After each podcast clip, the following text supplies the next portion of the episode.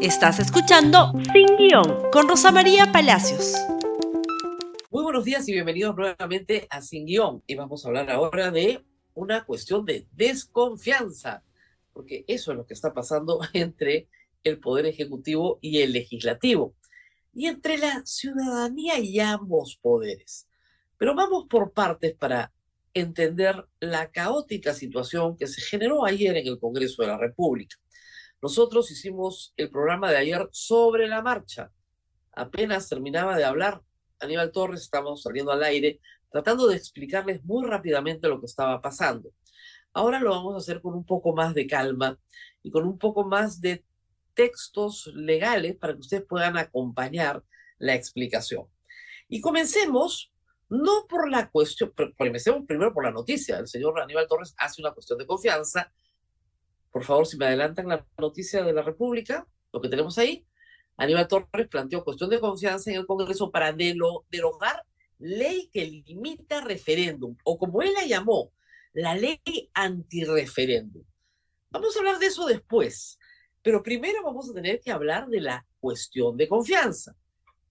¿Puede el señor Aníbal Torres hacer una cuestión de confianza con éxito, ¿no?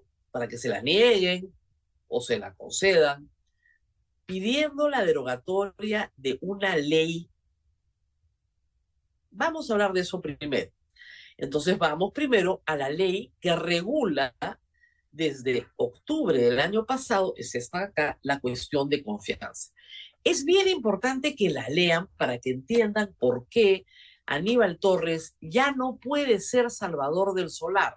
Aspira a ser Salvador del Solar, pero no puede. ¿Por qué? Porque el Congreso aprobó esta ley que se lo prohíbe. Nosotros lo explicamos la semana pasada cuando quiso hacer cuestión de confianza sobre la derogatoria de esta ley. ¿Qué dice esta ley? Ley que desarrolla el ejercicio de la cuestión de confianza regulada en el último párrafo del artículo 132 y en el artículo 120 13, perdón, de la Constitución de Política del Perú.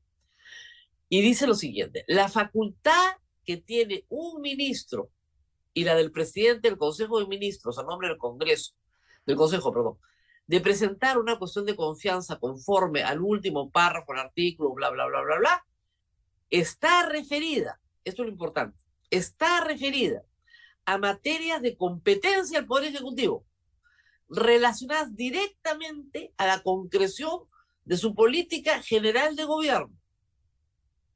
¿Ok? Eso es lo que puede hacer.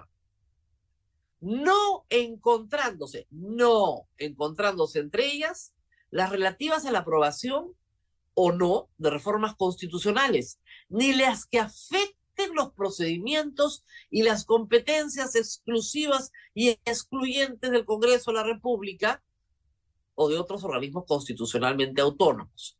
La disposición complementaria final es importante. La cuestión de confianza es aprobada o rehusada luego de concluido el debate, luego de realizada la votación conforme al reglamento del Congreso. El resultado de la votación se comunica expresamente al Poder Ejecutivo mediante oficio para que surta efecto. Solo el Congreso de la República puede interpretar el sentido de su decisión. Esto es la abolición de la negación fáctica.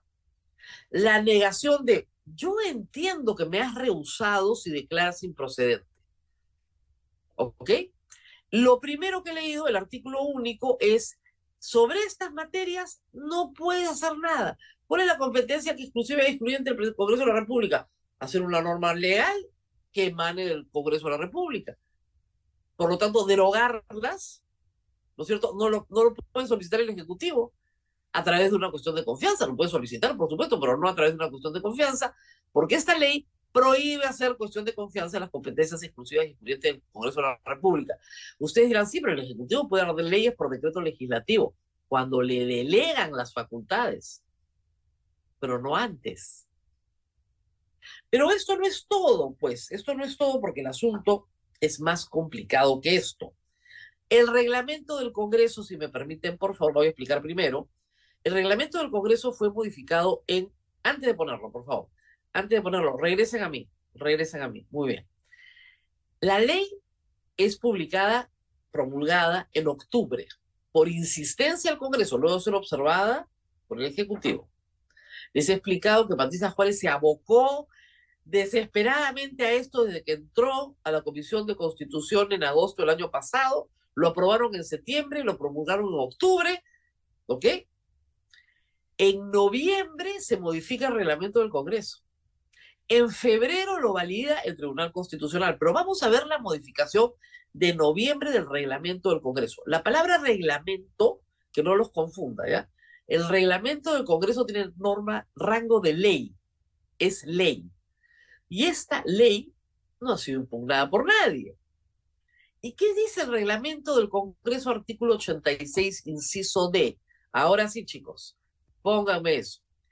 La mesa directiva rechazará de plano, de plano, o sea, me la presenta, no señor, vayas. Cualquier proposición de confianza presentada por congresistas o por cualquier funcionario que no sea ministro de Estado, obvio. Igualmente, o sea, de plano, de manera enunciativa. ¿Eso qué quiere decir? No taxativa. Estos son algunos casos, podrían haber otros. Igualmente rechazará de plano en todos estos y otros casos, ¿no es cierto? La proposición que tenga por finalidad, agárrense, la suspensión de la esencia de alguna cláusula de intangibilidad de la Constitución.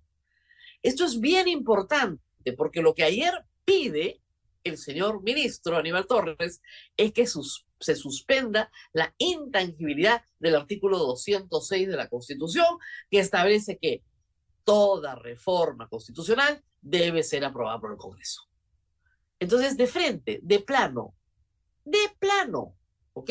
Miren, esas son las de plano, ¿ah? de nuevo. Igualmente, de manera iniciativa, rechazará de plano la proposición que contenga por finalidad la supresión de la esencia de alguna cláusula de intangibilidad de la Constitución, la aprobación o no de iniciativas de reforma constitucional, de iniciativas que interfieran en las competencias exclusivas y excluyentes del Congreso de la República o de los organismos constitucionalmente autónomos o que condicione el sentido de alguna decisión del Congreso bajo término o plazo de pronunciamiento. Sigue, por favor. Eso tiene una última parte. El Pleno del Congreso, mediante resolución legislativa y previa opinión de la Comisión de Constitución y Reglamento, puede declarar improcedente una cuestión de confianza que vulnera lo dispuesto en el presente artículo. La declaratoria de improcedencia aprobada por el Congreso no equivale ni califica como denegatoria, rehusamiento ni rechazo de la cuestión de confianza. O sea, es mucho más precisa que la ley, la reglamentación del Congreso. Entonces, primer acto, la declaramos de plano rechazada. ¿Ok? Segundo, pedimos informe a la Comisión de Constitución Reglamento. ¿Con qué plazo? Con ningún plazo, con el que nos dé la gana. Ningún problema, eternamente. ¿Ok?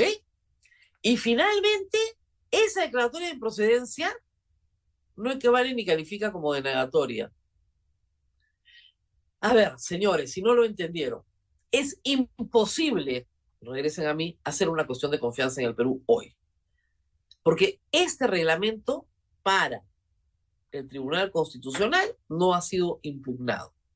Porque la ley 31355 fue impugnada ante el Tribunal Constitucional, se solicitó que se declare inconstitucional y el Tribunal Constitucional dijo infundada la demanda en cuatro votos y necesitaban cinco para declararla inconstitucional y solo hubo dos. Hoy en el Perú es imposible hacer una cuestión de confianza, imposible. Los únicos dos casos es cuando el primer ministro va y hace cuestión de confianza su política general de gobierno. Y si la aprueban, pues se llama el voto de investidura. Y la otra posibilidad es que el Congreso censure al presidente del Consejo de Ministros que, digamos, Aníbal Torres se ha ganado, digamos, todos los premios para ser censurado y no lo censuran. ¿Por qué? Porque ahí sí queman sus balas de plata y sus balas de oro y qué sé yo. Pero ya no sobre leyes. ¿Es inconstitucional lo que les acabo de leer? Por supuesto. ¿Contradice el artículo de la Constitución que regula la cuestión de confianza? Por supuesto. Por eso es que Salvador de Solar pudo hacer lo que pudo hacer.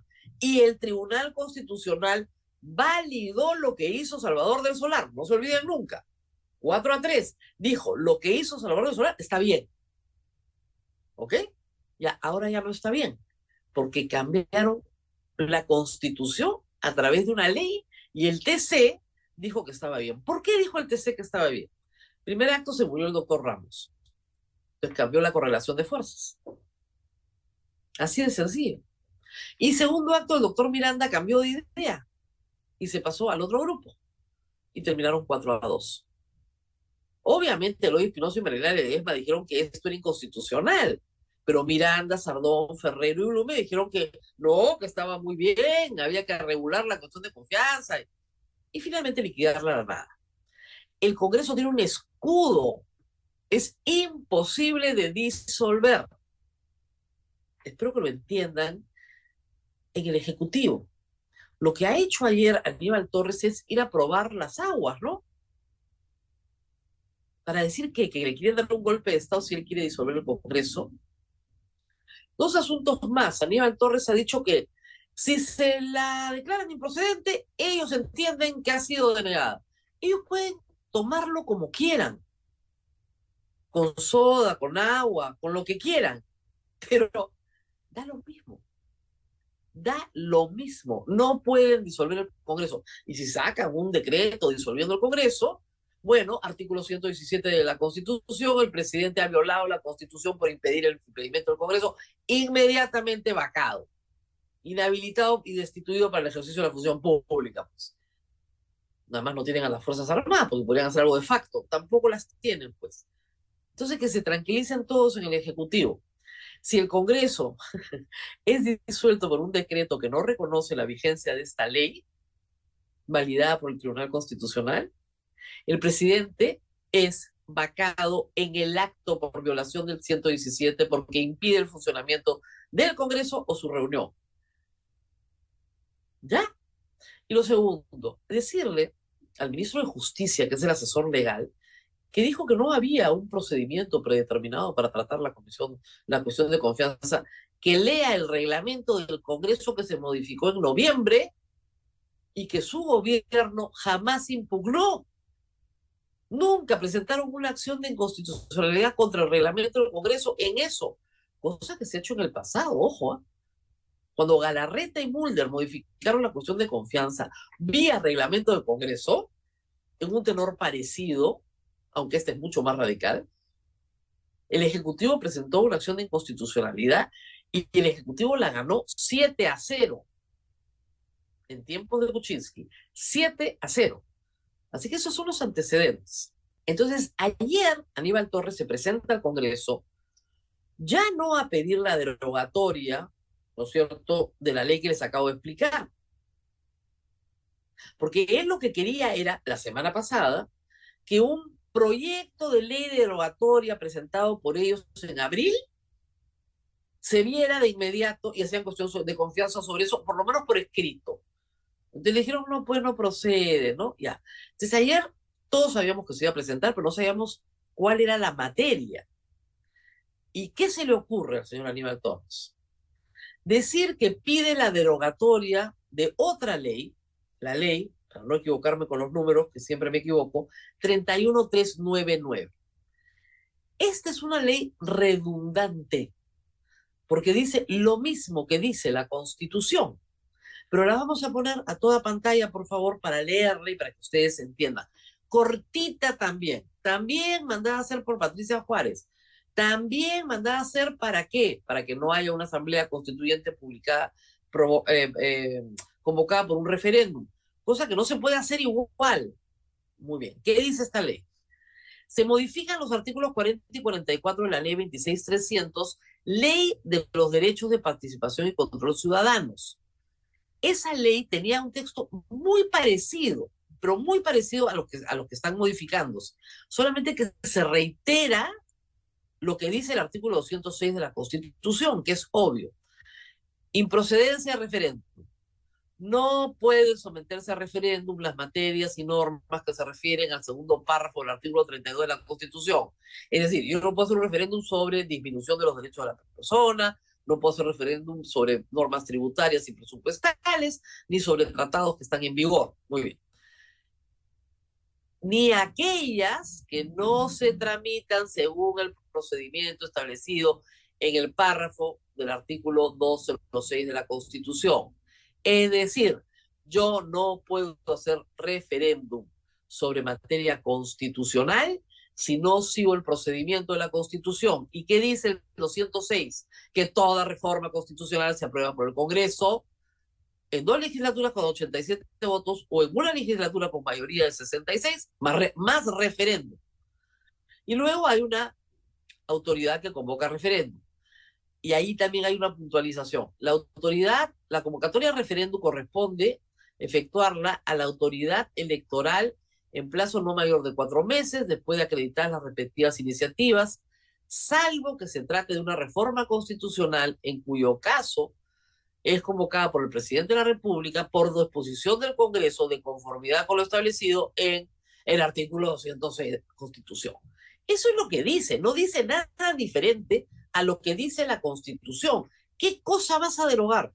¿Vas a derogar el artículo 206 de la Constitución con una cuestión de confianza? No se puede. Eso es intangible, no se puede.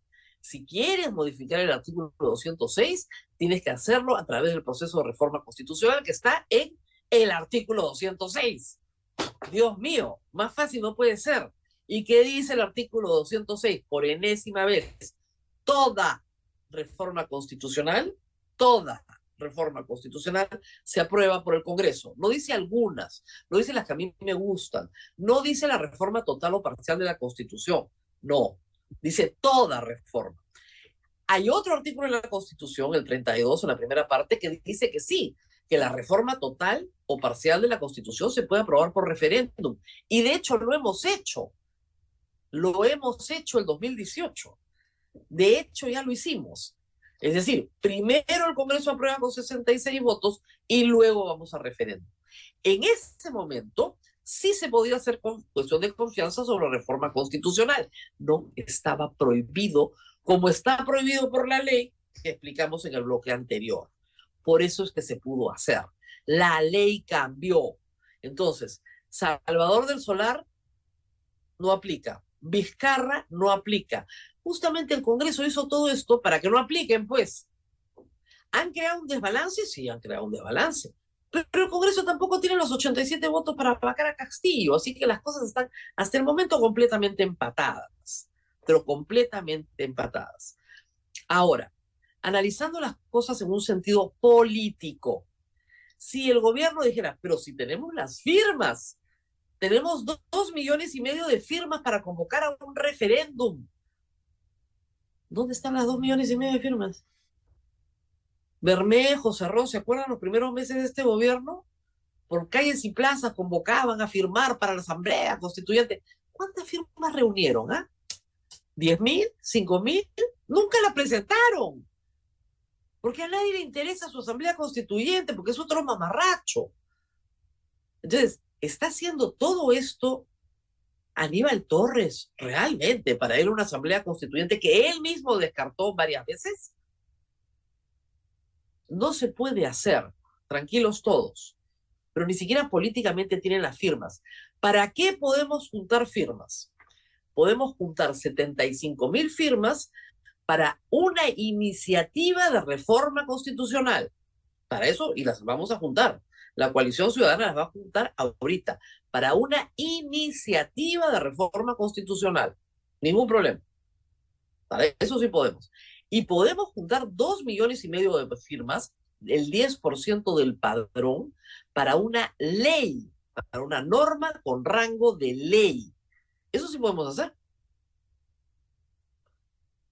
Y ahí sí podemos ir al referéndum, ¿eh? directamente. Pero necesitamos dos millones y medio de firmas para ir a un referéndum, o sea, el 10% del padrón, para una norma con rango de ley. Y para eso existe la ley 23600, que es la ley de participación ciudadana. Esa es la explicación. Y en la coalición se está pensando que si no nos hacen caso en el Congreso, porque no nos van a hacer caso en el Congreso, podemos juntar las firmas. Y claro, si juntamos millones de firmas, algún peso político vamos a tener sobre el Congreso, ¿verdad? Espero. Pero en fin, ¿qué más tenemos que decir sobre esto? Este es el artículo 206, por si acaso si no lo conocen, de nuevo, reitero, toda reforma constitucional debe ser aprobada por el Congreso con mayoría absoluta del número legal de sus miembros, hoy eso es 66, ratificada mediante referéndum. Para eso es el referéndum total o parcial de la Constitución. Puede omitirse el referéndum cuando el acuerdo del Congreso se obtiene en dos legislaturas ordinarias sucesivas, con una votación favorable en cada caso superior a los dos tercios del número legal de congresistas. La reforma constitucional no puede ser observada por el presidente de la República. La iniciativa de reforma constitucional corresponde al presidente de la República con aprobación del Consejo de Ministros a los congresistas y a un número de, sigue por favor, o ya no sigue, a un número del 0.3% del padrón electoral. Muy bien. ¿Qué más tenemos? Tenemos el tweet de Pedro Castillo ayer. Miren ustedes la deformación jurídica que tiene este, nuestro pobre presidente. La participación del pueblo a impulsar reformas a través del referéndum no puede ser recortado ni vulnerado. Nadie la ha recortado ni vulnerado. Si el pueblo quiere hacer una reforma con rango de ley, tiene abierto el referéndum. Ningún problema, con rango de ley. Lo que no puede hacer es una reforma constitucional porque lo prohíbe el artículo 206. ¿Quién lo prohíbe? El 206 ya lo prohíbe. Por ello invoco al Congreso a aprobar la cuestión de confianza presentada por el PRI para restablecer la democracia ciudadana. Jamás se perdió. El 206 es un artículo constitucional que prima sobre la 26300. Primó antes, durante y después de la ley que quieren derogar. Y aún así, si la derogaran ¿Se puede hacer una asamblea constituyente con firmas recogidas por el pueblo? No se puede, nunca se pudo.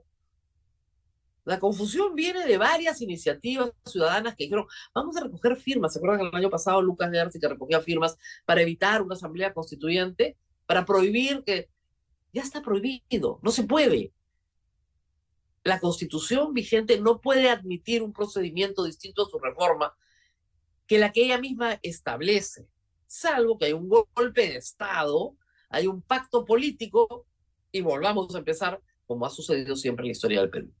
Dicho sea de paso, el Tribunal Constitucional, yo me equivoqué ayer, yo pensé que ya había habido pronunciamiento, el Tribunal Constitucional hizo una audiencia pública ya en septiembre para revisar la vigencia de la ley que ahora quiere derogar a Aníbal Torres y todavía no se ha pronunciado. Pero la conformación de este Tribunal Constitucional me dice que no van a reunir los cinco votos para declarar inconstitucional lo que Aníbal Torres quiere que se declare inconstitucional, por una razón además de fondo. Tendrían que declarar inconstitucional el 206, el procedimiento de reforma que prevé la propia Constitución. Y eso es un disparate, aquí y en todas partes. Bueno, ahora sí creo que todos han entendido. Esto ha sido todo por hoy, amigos. Nos reencontramos el día lunes ya con la misión. Gracias por escuchar Sin Guión con Rosa María Palacios.